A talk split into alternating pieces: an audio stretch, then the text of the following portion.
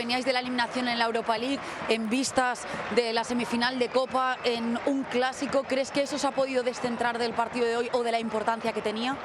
No, no lo creo. Eh, simplemente no hemos salido con la, con la intensidad, con el ritmo que tocaba eh, y no, no hay más. ¿Qué os ha dicho Xavi en el descanso? Eso, eh, tácticamente hemos cambiado un par de cosas, pero sobre todo que, que teníamos que subir la intensidad e igualar su ritmo, que si no era muy complicado. No solo mirando a vosotros, ¿os ha sorprendido el Almería que hemos visto? Porque es verdad que venían arrastrando problemas, sobre todo en defensa, y hoy parece que les ha salido un partido perfecto defensivamente hablando. No sé si os ha sorprendido la disposición que el Almería ha presentado hoy. Bueno, sabíamos que se iban a cerrar atrás, que iban a acumular muchos jugadores, así ha sido, y que a la contra pues tienen jugadores muy rápidos, eh, pero ya te digo, creo que es más algo nuestro. Gracias, Eric. Las palabras de Eric García intentando explicar lo que ha pasado, porque efectivamente. El tema del momento, sin duda, lo de hoy, es que el Barcelona ha perdido otro partido en la semana. Ahora 1 por 0 ante el Almería. Así definió y ganó el encuentro el Bilal. Qué golazo y qué asistencia también de Suárez, quien lo habilitó.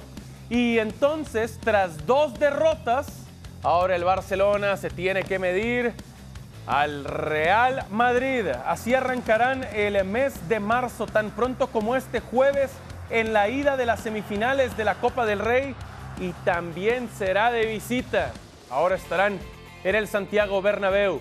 Vale la pena platicar también de un Manchester United que es campeón de la Carabao Cup. Lo han resuelto y lo han celebrado. De esta forma tendremos los detalles de lo que acaba de pasar este domingo, semana perfecta para los Red Devils de Ten Hag. Y también hay que hablar del Bayern Múnich que sigue peleando por la Bundesliga. Estamos listos para disfrutarlo junto a ustedes. Somos Manu Martín, Dionisio Estrada y Sergio Dip en esta edición de Fuera de Juego post victoria del Almería contra el Barcelona, Dionisio. ¿Qué tal, mi querido Sergio? También Wow. para Manu.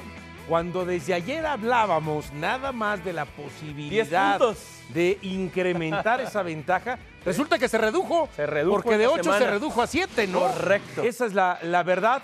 Entonces, por ahí decía Xavi, sí, estamos tocados, pero eh, tenemos todo para ganar. Bueno, parece que Pues también no. Ese, eh, eh, esa derrota ante el Manchester United de la eliminación terminó pesando en la liga, ¿no? Por Porque dijeras tú, Martínez fue la gran figura No, no, de la Almería, no, sacó cualquier cantidad de eh, situaciones de gol. Tampoco fue tan así, ¿eh? Nada, pero qué golazo. Y no, Qué impresionante el golazo. disparo, además, ¿no? El disparo, travesaño y adentro. Manu, además de por la gran asistencia de Suárez y la tremenda definición de El Bilal, ¿por qué dirías que lo ganó el Almería 1 por 0 contra el Barça, Manu? A ver, no es hablar con el periódico del lunes debajo del brazo, porque lo venimos diciendo ya algunas semanas atrás. Dos veces ha tocado Xavi la defensa. Siempre nos fijamos que qué buen centro del campo, cuando Lewandowski está bien, qué buenos goles marca y demás. Dos veces ha tocado Xavi la defensa, que para mí fue la base en la que ha constituido este gran Barça o este Barça, por lo menos líder en la liga con tanta diferencia. Todos esos partidos que llevaba sin perder. La primera vez que la tocó fue en el partido de ida en el Camp Nou frente al Manchester United. ¿Qué pasó? Empató a dos y, sa- y- y empezó a perder la eliminatoria. Y hoy ha vuelto a tocar la defensa. Eh, cada vez que el Barça toca su línea defensiva, sufre, lo pasa mal y acaba perdiendo el partido. Y para mí ha sido la clave de hoy y se ve muy, muy claro en el gol de la Almería. Y decíais que, que Fernando, el portero de la Almería, es que no han tirado entre los tres palos. Por lo tanto, no ha tenido trabajo el portero de la Almería más allá de perder tiempo y por eso se ha llevado una tarjeta amarilla. Y sin embargo, la Almería, con muy poquito, un equipo que, para los que no lo sepan o no sigan la Liga Española, solo los partidos del Barça, viene de que le, le haya hecho seis goles el Girona, 6-2, perdió la última fecha. Y hoy ha sido capaz de ganar al líder, con lo cual sabía mucho más el vestuario del Real Madrid el viernes cuando preguntábamos, esto lo contábamos el viernes por la noche y, y el, y el sábado después del partido, en el Madrid había una sensación de que la liga no estaba perdida después de la imagen que había dado el Barça frente al Manchester United. Lástima que supieran tanto del vestuario del Barça y muy Claro. poco de lo que ellos tenían que hacer, que era ganar al Atleti el día de ayer. Buen punto. Por lo pronto, ¿sabía usted que ha llegado a su fin esta racha del Barça de 13 juegos seguidos sin caer en liga? Era la racha activa más larga en España. Y entonces el Almería consigue la victoria y sale de puestos de descenso. Manu, si interpreto bien tus palabras, dirías que hoy entonces el principal responsable de la derrota del Barça es Xavi. Es que tampoco sabemos cómo está Valde, que me ha extrañado que no juegue, pero el Claro. hecho de darle descanso a Araujo, que venía tocado, venía con un golpe, el que no esté Cundé y el que al final eh, esa defensa sí es reconocible con un Eric García, que me ha extrañado incluso a que le sacaran en zona superflash en la primera entrevista que hemos visto en el show, eh, eh, que no está en un buen estado de forma, que Sergio Roberto el otro día era el extremo izquierdo y hoy ha sido el lateral derecho, todas esas cosas o o, o algo pasa porque no están Entiendo. bien los jugadores y el cansancio se acumula y es, y es elemental, o, o Xavi no ha dado con la tecla. Vamos a dejarlo ahí porque decir Sí, que sí, Xavi sí. se ha equivocado es que nos vuelvan a caer encima las críticas y nos recuerden todos los partidos que llevaba ganados. Está muy bien, pero que hay momentos en los que también se ve el- el- la veteranía, la capacidad o la madurez de un entrenador y hoy, desgraciadamente, no se ha visto en Xavi ni en la alineación in- inicial ni en los cambios que ha ido realizando. Sí, sí, que, sí. que uno puede entender, ¿no? Eh, la alineación inicial, algunas rotaciones, ya mencionaba Manu. Contra un Eh, equipo en puestos de sí, descenso. El tema de Araujo, que quizás estaba tocado, ¿no?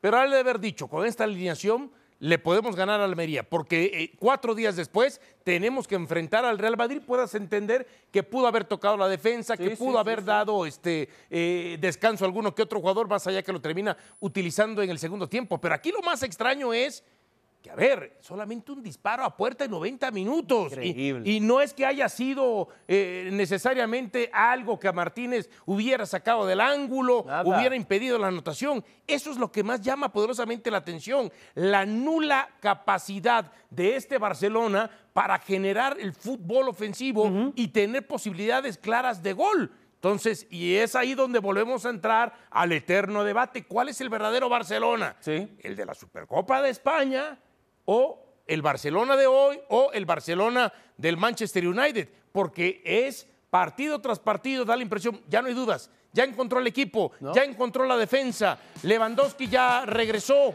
eh, este, en su momento y resulta que hoy dan la exhibición que terminan dando. Pero Dionisio, yo, yo lo que creo es que muchas veces nos dejamos llevar por el- el, eh, la, la crítica o la, o la forma de interpretar el fútbol que, que viene, eh, lo hablo de los dos grandes, ¿eh? de la prensa más afín al Barcelona a la prensa más afín al, al Real Madrid. No, si somos objetivos y nos quitamos la playera, hay que analizar a los dos cómo están jugando sus últimos partidos. Y no está ninguno de los dos bien es que el partido del, del jueves puede ser un examen, y, pero no saquemos la conclusión de que el que gane o el que se plante en la final de Copa es que ya ha vuelto el mejor Barça, ya ha vuelto el, el mejor Madrid, Xavi es muy grande o, o Ancelotti es muy grande. No, Mm. analicémoslo también de cómo está el rival.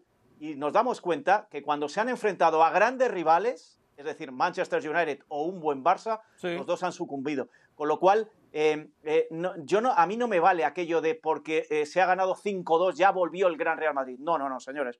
Vamos a verlo detenidamente y vamos a ver qué es lo que ha vuelto y qué es lo que qué oposición te ha puesto el rival de enfrente. Y dicho esto, cuando tú ves que el penúltimo clasificado que viene de encajar seis goles te hace la oposición que te ha hecho en el día de hoy y tú has sido incapaz de contrarrestarle, demuestra que la ecuación lleva razón, que la X es igual a que no estás en un buen momento por mucho que seas líder. Decías hace un momento, le quita una racha de tres partidos sin perder en liga. Pero también el Almería rompe una racha de siete derrotas consecutivas Sí. ante el Barcelona, de las cuales en una de ellas se Y comió nunca había ocho. ganado al Barça en su ¿eh? historia. de las cuales se comió ocho goles en una ocasión y no le sí, ganaba sí, y sí. por lo menos no le sacaba un empate desde el 2010. Entonces, eso todavía hace mucho mayor eh, la victoria del Almería. Claro.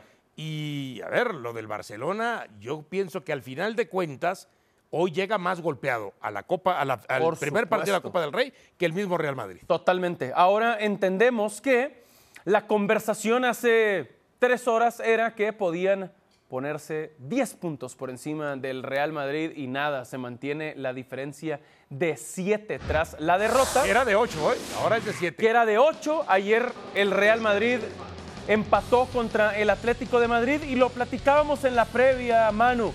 Hay polémica y ese debe ser el enfoque, pero tampoco es la única razón por la que el Real Madrid no pudo con el Atlético de Madrid. Correcto, hay polémica porque el Atlético de Madrid nunca, o últimamente en el Bernabéu, nunca termina los partidos con 10 jugadores. Ayer la, la expulsión fue demasiado severa, pero hay que reconocer el Atlético de Madrid, curiosamente, se pone por delante del Real Madrid cuando está con 10 en la cancha. Exacto. Y que el Atlético de Madrid durante muchos minutos fue muy superior al Real Madrid. Con lo cual, volvemos a lo que decíamos anteriormente. Hay polémica, sí, pero eso no es eh, excusa para un Real Madrid que ayer estuvo realmente flojo en un derby.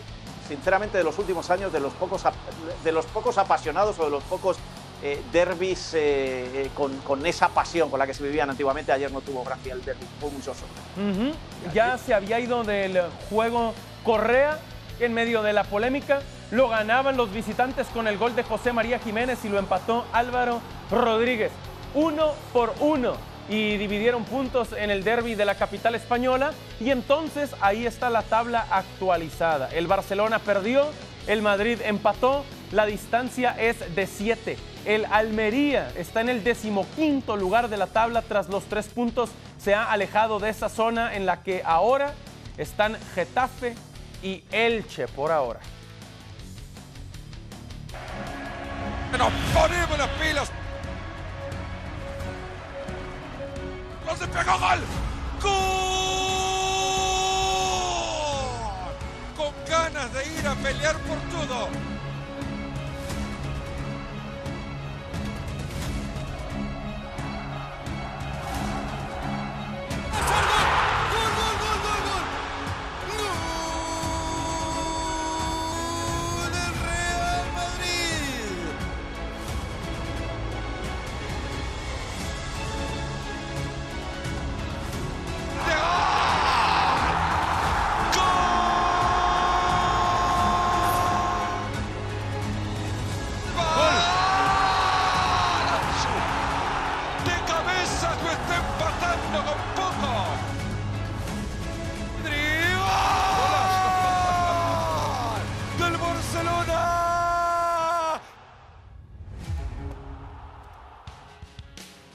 Y así la temporada por ahora en todas las competencias en liga, sí, el Barça primero y el Madrid segundo. Se van a ver las caras en Copa del Rey en semifinales tan pronto como este jueves. Sí, Supercopa Española para el Barcelona, subcampeonato para el Real Madrid en dicho certamen, pero el Madrid tiene un pie y medio en los cuartos de final de la Champions y el Barça está eliminado de la Europa League. Además de que, claro, el Madrid se ha quedado con el título del Mundialito. Manu, ¿hay manera de intentar poner al Barcelona en un mejor momento o en un momento menos malo que el Madrid o no? Es un hecho que el Madrid llega menos mal a este clásico. Sí, mira, lo has definido perfectamente. Yo creo que llega menos mal, pero fijémonos en más cosas que la defensa del Barcelona, lo que ha hecho Xavi en esos dos partidos donde, sinceramente, para mí se ha equivocado, retocando o, o cambiando a- a- en algunos momentos piezas, piezas de sitio. Creo que hay algo que se está escapando y que, y que no nos fijamos demasiado también, que es Pedri. La desaparición de Pedri por la lesión el año pasado, que estuvo muchos, muchos partidos lesionado, le costó muchos puntos al Barça. Esa falta de creatividad en el campo, esa, esa valentía que tiene, por muy joven que sea, a la hora de generar, de crear juego, de crear oportunidades, incluso de marcar goles, al Barça su ausencia, eh, el Barça su ausencia la nota. Y esa es una de las partes más importantes con las que va a tener que lidiar Xavi, buscar su sustituto, buscar la forma de, de arreglarlo. Dicho esto, tampoco se nos olvide una cosa, el partido del jueves es el partido de ida. Ajá. Va a pasar un mes hasta que se juegue el partido de vuelta, o casi un mes hasta que se juegue el partido de vuelta, y pueden pasar muchas cosas en los dos equipos. No creo que sea definitivo lo que suceda en el Bernabéu el próximo, el próximo jueves, y eso en principio le da más ventaja al Barça que al Real Madrid, porque el Real Madrid juega su primer partido en casa en un momento donde está menos mal que el Barça. Luego pueden pasar muchas cosas de cara al partido de vuelta y jugándolo también en casa el Barça. A menos que haya una goleada de cualquiera de los dos lados, ¿no? Puede ser definitivo. Pues sí. Qué bueno, que hay que, hay que recordar que la Supercopa de es España difícil. terminó quedando 3-1, ¿no? Entonces, este, Claro. un resultado así. Pero las posibilidades son que va a ser un juego bastante parejo, ¿no? Bastante parejo, más cerrado y, y- y lo que tú quieras. Ahora, yo eh, adelantándome un poquito más y yendo hacia ese panorama, si el Barcelona mantiene la liga, ya tiene la Supercopa, resulta que gana la Copa del Rey, ¿se puede considerar un triplete? Manu, No, no, en España no se considera triplete. Ok. En España se considera triplete Copa, Liga y Champions. Es el único triplete que existe. Lo demás son porque el, porque el Real Madrid si ha ganado Ni la siquiera, Supercopa aunque de sea una Europa si gana League, la Champions, y si gana la ejemplo. Copa, tampoco sería un triplete. Ok. La Europa League se podría considerar como un triplete, el título europeo, pero te vuelvo a repetir, Supercopa de Europa, Liga, y, o sea, Supercopa de Europa, Champions y Copa del Rey es un triplete, pues tampoco. Y el Real Madrid está en ese, en ese camino también. Claro, claro. Por lo pronto estos son los siguientes duelos. Llama la atención que en cuestión de un mes se medirán en tres ocasiones. Por lo que decíamos, la ida de las semifinales de la Copa este jueves en el Santiago Bernabéu. La vuelta será hasta el 5 Pero, Sergio. de abril. Pero en medio, Manu, 19 de marzo. Clásico por la Eso Liga, es. Manu. Ese es. No, en medio hay otra cosa que va a marcar más que ese clásico A por la. Liga. En medio hay que el Real Madrid va a tener que seguir jugando en Europa. Buen punto Y también. que el Barça ahora va a descansar de domingo a domingo, porque la mayoría de sus partidos de liga van a ser en domingo.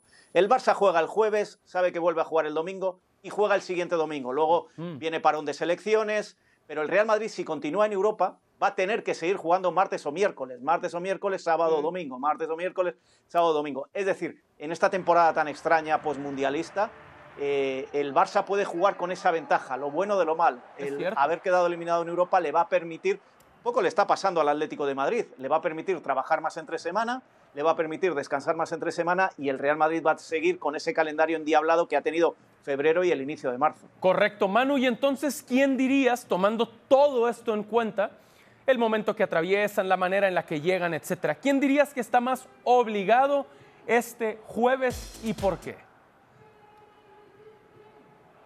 Están los dos obligados. Están los dos obligados porque es un Madrid-Barça. Sí. Da igual el momento, da igual si has ganado o has perdido el último título o el último partido. Es un Madrid-Barça. Están los dos muy, muy obligados. Hasta tal punto que fijaros que cuando se le pregunta a uno o a otro, y a Xavi lo ha dicho muy claramente, a Ancelotti lo ha dicho de otra manera, pero también lo ha expresado, eh, ¿qué importancia le das? ¿Más a la Liga, a la Copa, más a la Champions o a la Copa? Los dos te contestan, es un Madrid-Barça. Claro. Un Madrid-Barça está por encima muchas veces de los títulos. Entiendo. Pero- Johnny, ¿tú qué dirías? Pero yo sí pienso que al ser el primer partido, aunque puede ser o no definitorio, pero entremos que es definitorio, al- que no es definitorio, al ser en el Bernabéu sí veo más obligado al Real Madrid. Porque al final de cuentas da la impresión, la liga son siete puntos, siguen siendo muy buena ventaja. Ya ganaste la Supercopa de España, sí, sí. ¿no? Te perfilas como para ganar la liga. Si el Madrid, más allá de la exhibición que dio contra el Liverpool, Claro. no a ver, ya la Supercopa de España no la ganó. La Liga Dionisio. la tiene cuesta arriba. Te- termino, Manu. El tema de Europa, uno piensa que puede haber algún gallo que lo pueda vencer en algún momento, ¿no? Sí. Y la Copa del Rey, imagínate si el Madrid no es capaz de ganar No, un título no, no, en no, este no, año. no. Yo no sé si está Manu. pensando en cortar la cabeza de Ancelotti. No, no, Creo que lo esa- más cerca no, se podría ser la Copa del Rey. Esa- Adelante, esa Manu. jugada- esa jugada es perfecta la que tú estás diciendo y es más, si no gana un título, Ancelotti lo tiene complicado, porque en el Real Madrid no ganar un título es estar fuera, te llames Ancelotti o te llames Miguel Muñoz o Zidane o Di Stéfano. Pero como la pregunta era hacia este jueves, yo sigo diciendo que los dos están obligados, posiblemente por lo que está diciendo Dionisio, porque la Copa en tres partidos eh, ganados sales campeón. Imaginaros lo que supondría en Barcelona y todo eso que hemos dicho seguidas. de esa prensa que habla con playera constantemente. Claro. Tres derrotas consecutivas Claro. en tres competiciones distintas. Sí. ¿Os imagináis lo que puede ser el viernes por la mañana el Camp Nou? Sí, sí, sí, sí, sí. Yo, yo justo hacia allá quería llegar, Manu. Esta semana en la que has caído y te han eliminado en Europa League en Old Trafford. Sería y ahora lo mismo que le pasó a Santiago Solari. has visitado a uno en zona de descenso y has perdido. Menos mal que no lo he dicho yo, que lo has dicho tú, Dionisio. Bien, bien, bien, bien. Pero también, Xavi, declarando en vivo tras la derrota de la Barcelona contra el Almería. Sí, muy cabreado porque creo que hemos hecho el peor partido de la, de la temporada, desde mi punto de vista, sobre todo en la primera parte. Eh, nos ha faltado circulación, nos ha faltado intensidad, nos ha faltado ritmo y hoy era un día que no podíamos fallar. Sobre todo en esto, ¿no? No hemos mostrado pasión para, para ganar el partido, la segunda sí, pero al final ya vas a remolque, ellos eh, defienden bien el área, se han defendido muy muy bien, eh, han perdido tiempo, han jugado con el resultado, nos ha costado, nos ha costado. Eh, partido difícil, día duro para nosotros, pero bueno, seguimos en la carrera, es lo positivo, seguimos líderes a siete puntos, pero hoy, hoy pa- por nuestra parte no, no hemos estado, la verdad, el peor partido de la temporada. Esa falta de pasión la achacas a venir de Manchester, que tengáis el Madrid eh, entre semana, a que ayer el Madrid tropezase y ya se viera la liga muy ganada? ¿A qué, a qué lo Yo creo que achacas? hemos notado un poco de fatiga también, el, el- el viaje, eh, por eso hemos hecho bastantes rotaciones, hemos cambiado futbolistas en la segunda parte también, eh, llevamos mucho, mucho tute en el calendario, muchos partidos y, y de ahí ha podido ser el, el cansancio, ¿no?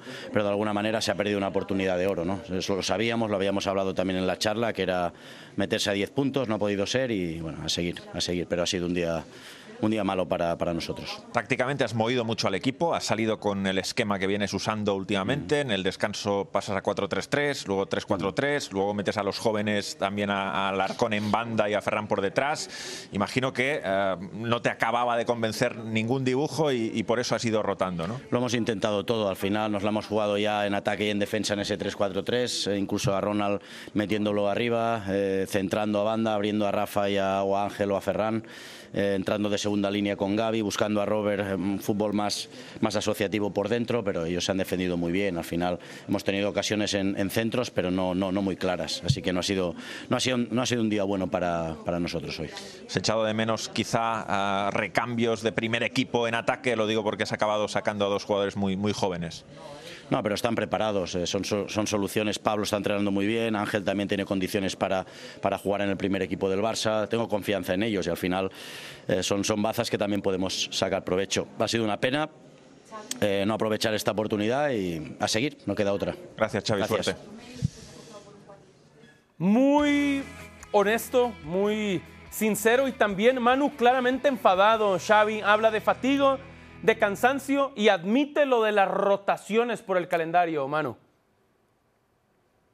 Buena, buena autocrítica, ¿eh? Eh, hay que decirlo de Xavi, que no suele hacer ese tipo de autocríticas, es buena autocrítica. Bueno, tampoco es hablar con el periódico del lunes debajo del brazo. Eh, cuando el Barcelona cae a la Europa League dijimos, va a tener complicaciones, no está acostumbrado a jugar en jueves, tener que viajar y recuperar de forma tan rápida para la liga. Lo ha dicho Xavi, llegábamos eh, fatigados, llegábamos agotados y lo hemos notado en la cancha. Pues claro, si no has hecho los deberes en la fase de grupos de la Champions, no solo te, te lleva a jugar la Europa League, sino que pierdes la Europa League y pierdes tres puntos importantes en liga.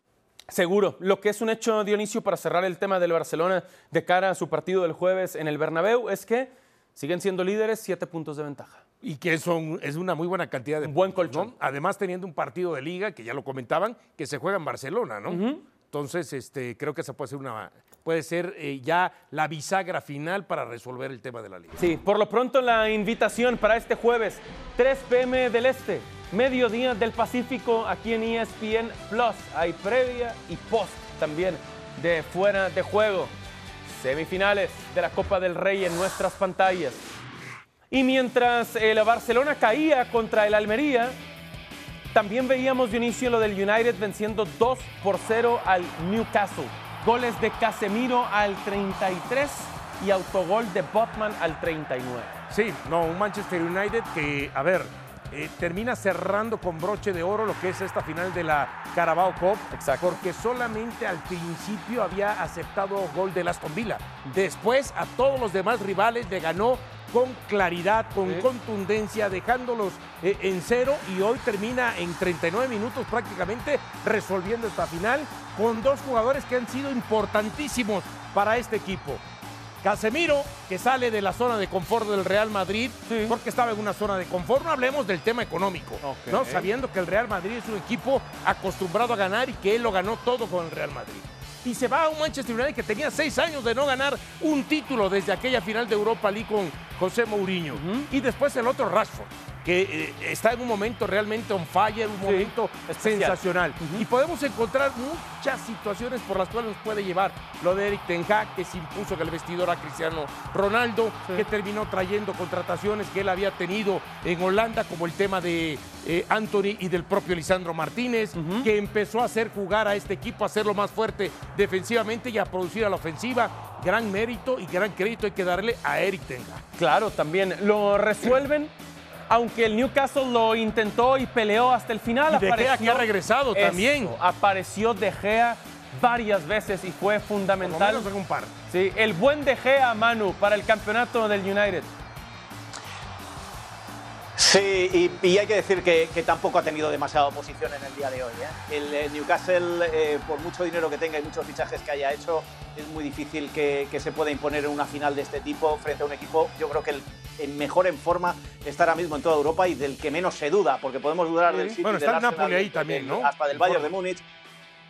Bueno, sí, correcto, mira, sí, sí, sí, de ahí te doy la razón. El Napoli y el Manchester United son los dos equipos de- más, más fiables en este momento, con lo cual eh, se han enfrentado a un equipo que tampoco les ha plantado demasiada cara, que ya bastante tenían con estar en la final. Yo estaba viendo el partido y rara vez ha tenido, salvo en los últimos minutos, ¿eh? los últimos Sí. minutos que es donde han aparecido esas dos paradas de De Gea, eh, no, no ha tenido grandes ocasiones el, el Newcastle y muy merecido. Y hombre, me alegro que se recuerde que el último título hasta hoy que había conseguido el Manchester United lo había conseguido con Mourinho, para aquellos que no les gusta Mourinho y todas esas Así fue, así fue. Ahora, eh, Dionisio, es cierto lo que, lo que dices del Napoli, pero también, por supuesto, lo que decía Manu, gran momento del Manchester United gracias a Ten Hag.